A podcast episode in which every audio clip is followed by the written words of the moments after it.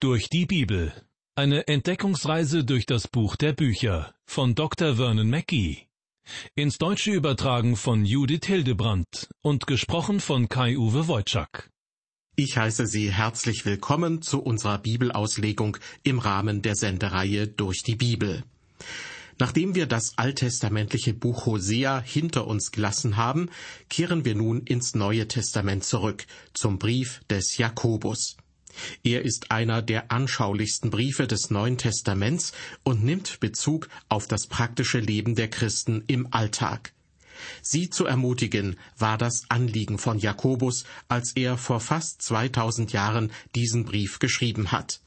Und ich wünsche Ihnen, dass dieser Brief auch für Sie eine Ermutigung sein wird, in Ihrer persönlichen Lebenssituation und in den Herausforderungen, in denen Sie stecken. Der neutestamentliche Jakobusbrief ist einer der anschaulichsten Briefe des Neuen Testaments.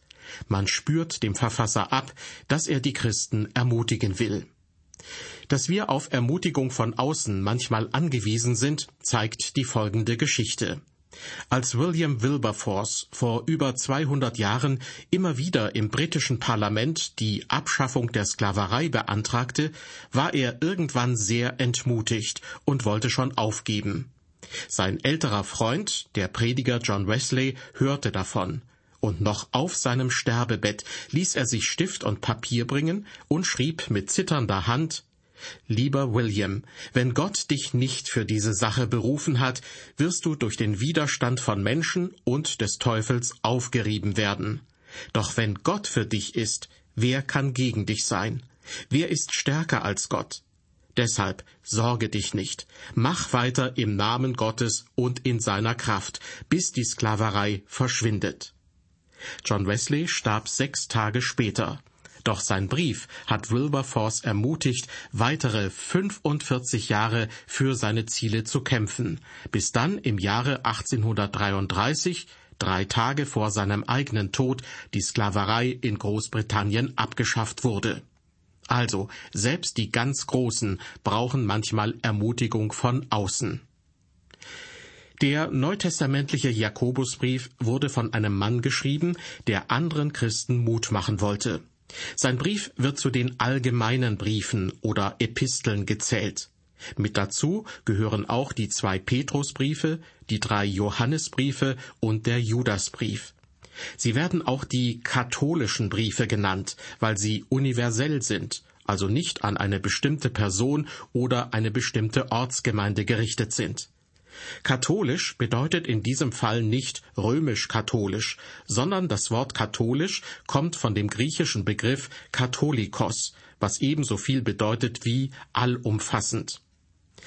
Beim Jakobusbrief ist nicht so ganz klar, wer eigentlich der Autor ist. Es ist zwar keine Frage, dass ein Jakobus ihn verfasst hat, aber welcher? Man kann nämlich drei Personen mit Namen Jakobus im Neuen Testament finden, die dafür möglicherweise in Frage kommen. Erstens Jakobus, der Bruder von Johannes, deren Vater Zebedäus war. Diese beiden Männer wurden von Jesus in Markus 3, Vers 17 als Donnersöhne bezeichnet. Jakobus wurde von Herodes hingerichtet. Nach Apostelgeschichte 12, Verse 1 und 2 wurde er zur selben Zeit wie auch Simon Petrus ins Gefängnis geworfen. Petrus blieb am Leben, weil er auf übernatürliche Weise gerettet wurde. Jakobus, der Donnersohn, wurde dagegen hingerichtet. Auch Jakobus, der Sohn des Alpheus, könnte der Verfasser des Jakobusbriefes sein. Er wird in Markus 15, Vers 40 als der Kleine bzw. der Jüngere bezeichnet. Er gehört zwar zu den zwölf Aposteln, doch ist über ihn nur wenig bekannt. Deshalb glaube ich eher nicht, dass er der Verfasser dieses Briefes ist. Und schließlich kommt drittens Jakobus, der Bruder unseres Herrn Jesus, in Frage. Dieser Jakobus war ein Sohn von Maria und Josef. Damit war er genau genommen ein Halbbruder von Jesus. In Matthäus 13, Vers 55 lesen wir, Ist das nicht der Sohn des Zimmermanns? Heißt nicht seine Mutter Maria und seine Brüder Jakobus und Josef und Simon und Judas? Anfangs glaubten die Brüder von Jesus nicht an ihn, doch später war Jakobus sogar Leiter der Gemeinde in Jerusalem. In Apostelgeschichte 15, als in Jerusalem das Apostelkonzil stattfand, scheint Jakobus sogar den Vorsitz bei diesem Rat inne zu haben.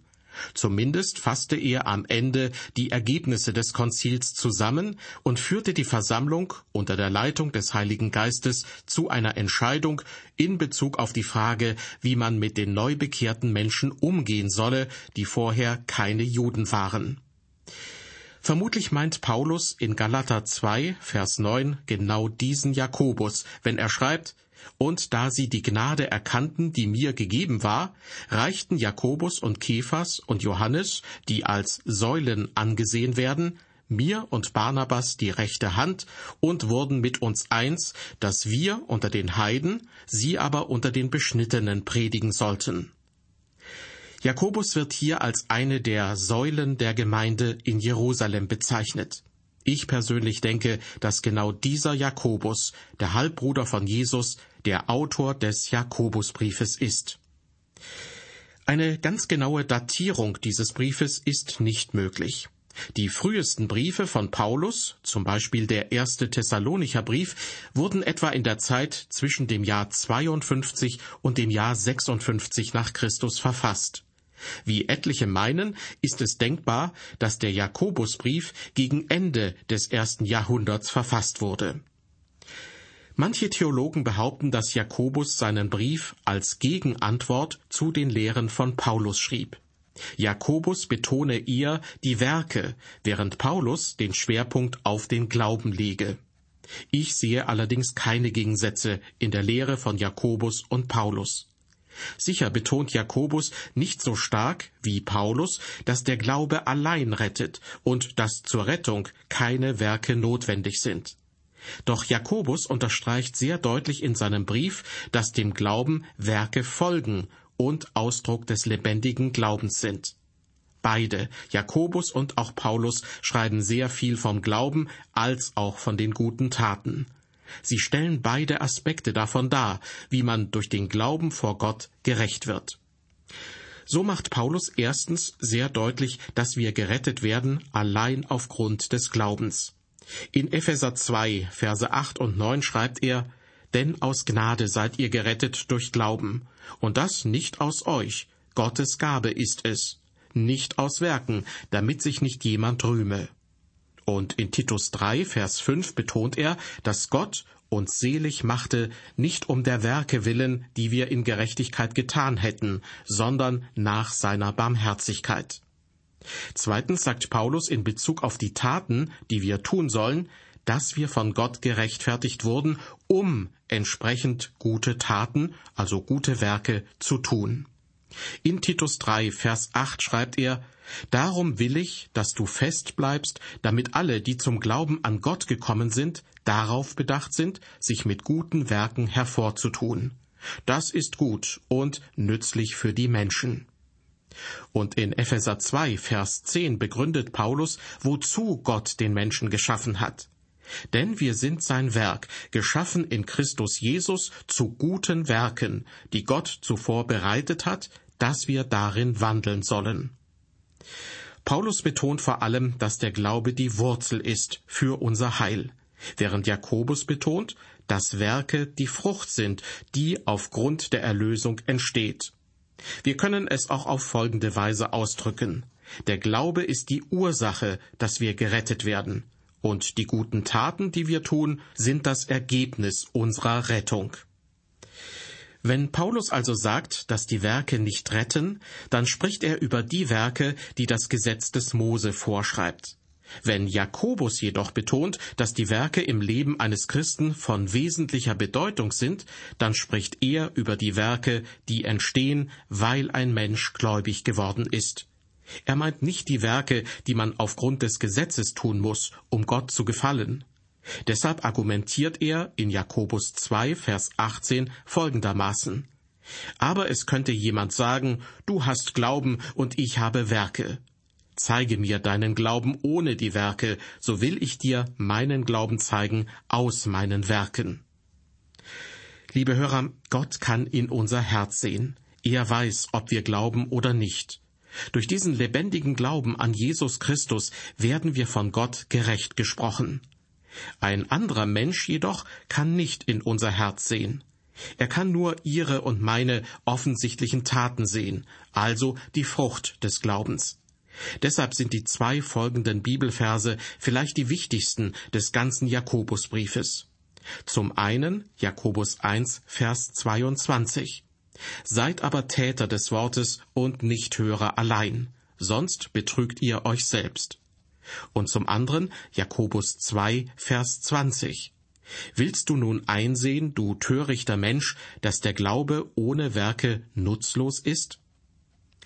Zusammenfassend kann man sagen, dass der Brief von Jakobus sich mit der Ethik des Christentums, nicht mit der Dogmatik beschäftigt. Er hat eher die Praxis im Blick, ohne jedoch die Grundlage des Glaubens zu verlassen. Jakobus war offensichtlich praktisch veranlagt. In der traditionellen Überlieferung hat man ihn gern als den Mann mit den Kamelknien bezeichnet, weil er viel Zeit betend und kniend verbracht haben soll. Aufgrund seiner praktischen Ausrichtung wurde der Jakobusbrief auch mit dem alttestamentlichen Buch der Sprüche und auch mit der Bergpredigt von Jesus verglichen. Denn auch in diesen biblischen Texten geht es um das praktische Verhalten von Gläubigen. Der Jakobusbrief spricht davon, dass die Rechtfertigung aus dem Glauben sich bewähren muss. Erstens durch entsprechende Taten, zweitens durch Worte, drittens in der ganz normalen Welt und viertens durch den Umgang mit Reichtum und Armut. Entsprechend kann der Jakobusbrief eingeteilt werden. Hier noch einmal eine nähere Erläuterung. In Kapitel 1 beschreibt Jakobus, dass Gott unseren Glauben oft in schweren Situationen prüft. Das Resultat solcher Prüfungen ist die Geduld, aber auch der göttliche Lohn. Jakobus widerspricht hier ganz klar dem Eindruck, auch von Gott könne Böses kommen. Auch prüft Gott, wie Jakobus in Kapitel 2 fortfährt, den Glauben in unserem Umgang mit anderen Menschen. Jakobus zeigt hier auf, wie Abraham durch seinen Glauben ein Vorbild war. In Kapitel 3 wendet sich Jakobus unserer Sprache zu und behauptet, dass an den Auswirkungen der Zunge deutlich wird, ob in uns Gutes oder Böses steckt. Das heißt, ob rettender Glaube vorhanden ist oder nicht.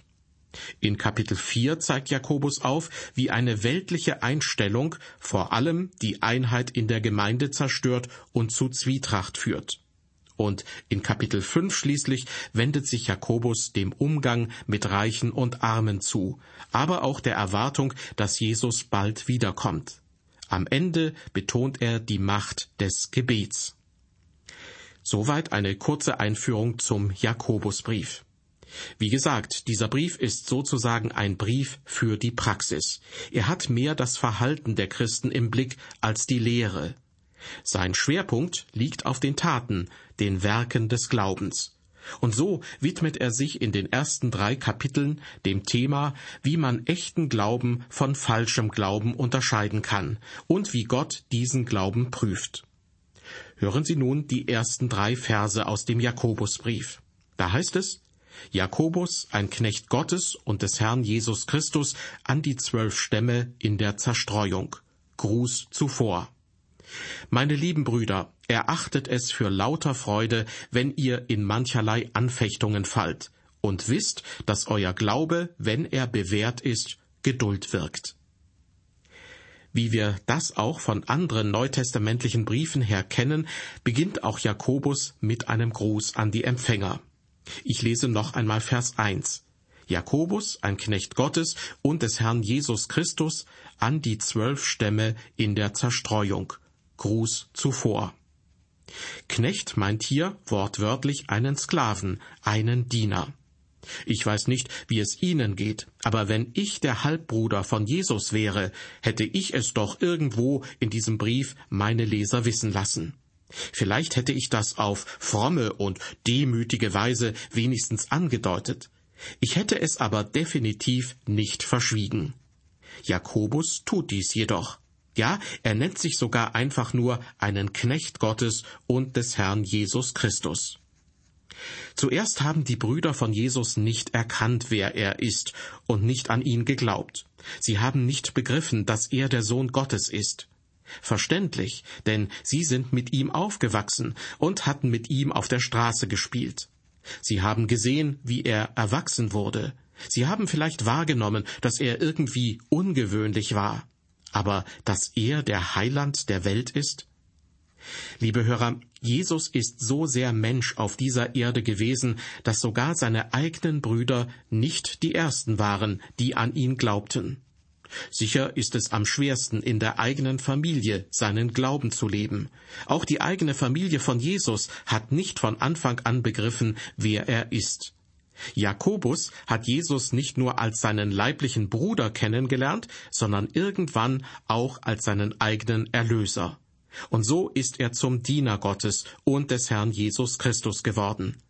Jakobus nennt ihn mit seinem vollen Titel der Herr Jesus Christus und drückt damit aus, dass er auch sein Herr ist. Jesus war sein menschlicher Name, und mit diesem Namen hatte Jakobus ihn sicher als Halbbruder oft gerufen. Doch er ist für ihn auch der Christus, der Messias, der gekommen ist, um für die Sünden der Welt zu sterben. Doch dadurch blieb auch Jesus nicht nur ein gewöhnlicher Name, sondern dieser Name stand für die Person, die Gottes Volk rettet von seinen Sünden. Wenn wir schon beim Volk Gottes sind, um wen geht es eigentlich genau in Vers 1, wenn hier von den zwölf Stämmen in der Zerstreuung die Rede ist? Wen grüßt Jakobus am Anfang seines Briefes? Offensichtlich spricht Jakobus hier die Christen ganz allgemein an. In der Anfangszeit waren 100 Prozent der Gläubigen in der Frühkirche ehemalige Juden. Nur wenige Heiden, also Nichtjuden, wurden gläubig. Doch dann brach mitten im Herzen des römischen Reiches, in der Gegend der heutigen Türkei, eine große Erweckung aus. Das geschah in der Gegend, in der sich auch die sieben Gemeinden befanden, von denen in der Offenbarung im Zusammenhang mit den sieben Sendschreiben berichtet wird. Auch wenn manche heute von den zehn verlorenen Stämmen, also den zehn Stämmen des ehemaligen Nordreiches sprechen, muss man sagen, dass nicht nur zehn Stämme, sondern alle Juden von Gott in die ganze Welt zerstreut wurden. Ja, noch heute leben Juden in allen Teilen der Welt. Jakobus freilich schreibt seinen Brief an Juden, die Jesus Christus als ihren Erlöser angenommen haben. Sie werden als Judenchristen bezeichnet und waren ebenfalls in vielen Ländern zerstreut. Deshalb also heißt es in Vers 1, dieser Brief geht an die zwölf Stämme in der Zerstreuung. Gleich im Anschluss daran folgt die Formulierung Gruß zuvor. Im Griechischen bedeutet das wörtlich Freut euch.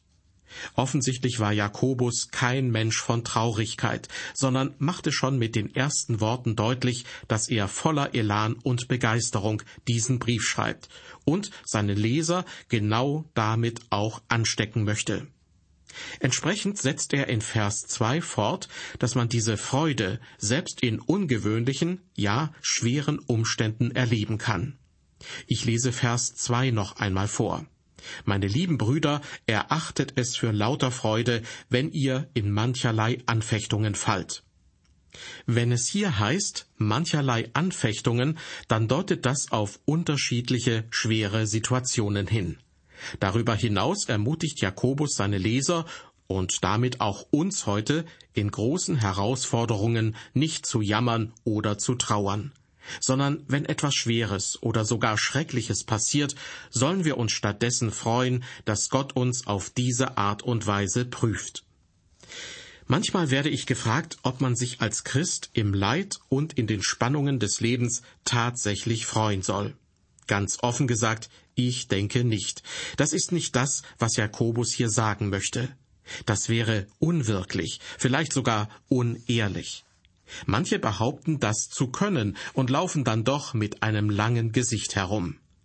Gott will nicht, dass wir uns über das Leid freuen, sondern uns freuen, dass Gott uns prüft und herausfordert. Denn damit verbunden ist die Erkenntnis, das Leid hat einen Sinn, es ist nicht umsonst. Jakobus will uns vermitteln, dass Gott uns nicht einfach so prüft, sondern damit einen Zweck verfolgt, wie er in Vers 3 schreibt. Wisst, dass euer Glaube, wenn er bewährt ist, Geduld wirkt. Liebe Hörer, Gott hat immer ein Ziel vor Augen mit unserem Leben. Darauf können wir uns verlassen. Jakobus spricht hier die Haltung unseres Herzens gegenüber den Herausforderungen in unserem Leben an. Aufgrund der griechischen Grammatik wissen wir, dass Jakobus andeuten möchte, dass die Freude am Ende des Prozesses steht, den Gott mit uns verfolgt. Im Hebräerbrief Kapitel 12 lesen wir davon, dass Gott wie ein Vater seine Kinder erzieht. Versuchungen sind deshalb bedeutungslos, Leiden sinnlos und Prüfungen nicht nachvollziehbar, wenn sie kein Ziel verfolgen. Gott sagt, dass er Gründe hat, wenn er solche Dinge in unserem Leben zulässt, sogar sehr gute Gründe. Diesen Gedanken unterstreicht Paulus auch in Römer 8, Vers 28. Dort schreibt er, wir wissen aber, dass denen, die Gott lieben, alle Dinge zum Besten dienen, denen, die nach seinem Ratschluss berufen sind. Wenn der Druck von außen stärker wird und wir im Feuer des Leidens und der Anfechtung und der Herausforderungen zu verbrennen drohen, dann können wir vertrauensvoll wissen, dass Gott diese Dinge zugelassen hat zu einem höheren Zweck und Ziel. Wir dürfen wissen, dass Gott in unserem Leben damit etwas Besonderes vorhat. Was für ein Trost. Es kann schon sein, dass wir nicht verstehen, was Gott mit uns vorhat. Dann wird unser Glaube auf die Probe gestellt. Wir leben ja auch im Glauben und nicht im Schauen. In der Zeit des Mittelalters sagte mal jemand, Gott tut nichts und lässt nichts zu, was wir nicht auch tun oder zulassen würden, wenn wir nur Einblick in all die Dinge hätten, so wie er. Was könnten die Ergebnisse der bestandenen Prüfungen sein? Jakobus sagt, dass echter Glaube eine Folge sein könnte. Ich möchte das mal an einem Beispiel illustrieren. Vor einigen Jahren ist eine Sekretärin in einer Firma für Flugzeugbau zum Glauben gekommen. Bei einer Einladung, dort in einer Bibelgruppe einen Vortrag zu halten, durfte ich mir die Firma näher ansehen. Ich konnte sehr gut sehen, wie Flugzeuge gebaut werden. Alles beginnt mit der Entwicklung, zuerst auf dem Zeichenbrett. Heute verwendet man stattdessen vermutlich einen Computer. Dann werden Modelle erstellt. Diese Modelle werden getestet und dann beginnt die Konstruktion. Nach langer Planungszeit steht dann das erste fertige Flugzeug in der Konstruktionshalle. Die entscheidende Frage aber bleibt bis zum Schluss. Wird es fliegen? Wie wird es abschneiden? Wird es den Test bestehen? Ein Testpilot muss dann dieses Flugzeug starten und es zum Fliegen bringen. Wenn das erste Flugzeug diesen Test besteht und der Testpilot und die Techniker zufrieden sind, dann wird der Hersteller es zur Produktion von weiteren Flugzeugen freigeben. Fluggesellschaften werden diesen Flugzeugtyp bestellen und später kaufen. Und noch später wird es am Flughafen Passagiere aufnehmen. Das Flugzeug wird erst ab diesem Zeitpunkt wirklich zum Nutzen für Menschen werden. Ich gebe Ihnen noch ein Beispiel. Ein Erzklumpen wird zu einem Goldschmied gebracht, der prüfen soll, ob er Gold oder Silber enthält. Der Goldschmied behandelt diesen Klumpen Stein mit Feuer und mit Säure, um diese Frage zu klären. Ganz ähnlich macht Gott das mit uns. Um unseren Glauben auf die Probe zu stellen und aufzuzeigen, ob er echt ist, prüft er uns. Jemand hat es einmal sehr anschaulich ausgedrückt. Die Säure des Leids prüft die Münze des Glaubens. Noch einmal, die Säure des Leids prüft die Münze des Glaubens. Gott prüft unseren Glauben, weil er ein Ziel hat, nämlich in unserem Leben soll mehr Geduld wachsen. Aus der Reihe Durch die Bibel hörten Sie die erste Sendung zum neutestamentlichen Jakobusbrief. Neben einer allgemeinen Einführung standen auch die ersten drei Verse im Mittelpunkt. Der Jakobusbrief nimmt Bezug auf das praktische Leben der Christen und berührt deshalb viele alltägliche Themen. Jakobus fordert uns dazu auf, uns nicht über das Leid, welches über uns hereinbricht, zu ärgern, sondern es als Prüfung unseres Glaubens anzusehen. Gott möchte uns durch schwierige Situationen reifer werden lassen. Jochen Klepper war ein Theologe und einer der bedeutendsten geistlichen Liederdichter des 20. Jahrhunderts. Er lebte selbst in einer sehr schweren Zeit und sagte einmal, Manchmal denkt man, Gott müsste einem in all den Widerständen des Lebens ein sichtbares Zeichen geben, das einem hilft. Aber dies ist eben sein Zeichen, dass er einen durchhalten und es wagen und dulden lässt. Liebe Hörer, vielleicht stecken Sie selbst gerade in einer herausfordernden oder schweren Phase Ihres Lebens. Dann vertrauen Sie darauf, dass Gott Ihnen die nötige Kraft und Geduld geben wird und dass er Sie wachsen lassen möchte. Dass Sie, wie Jochen Klepper es formulierte, durchhalten und es wagen und dulden können.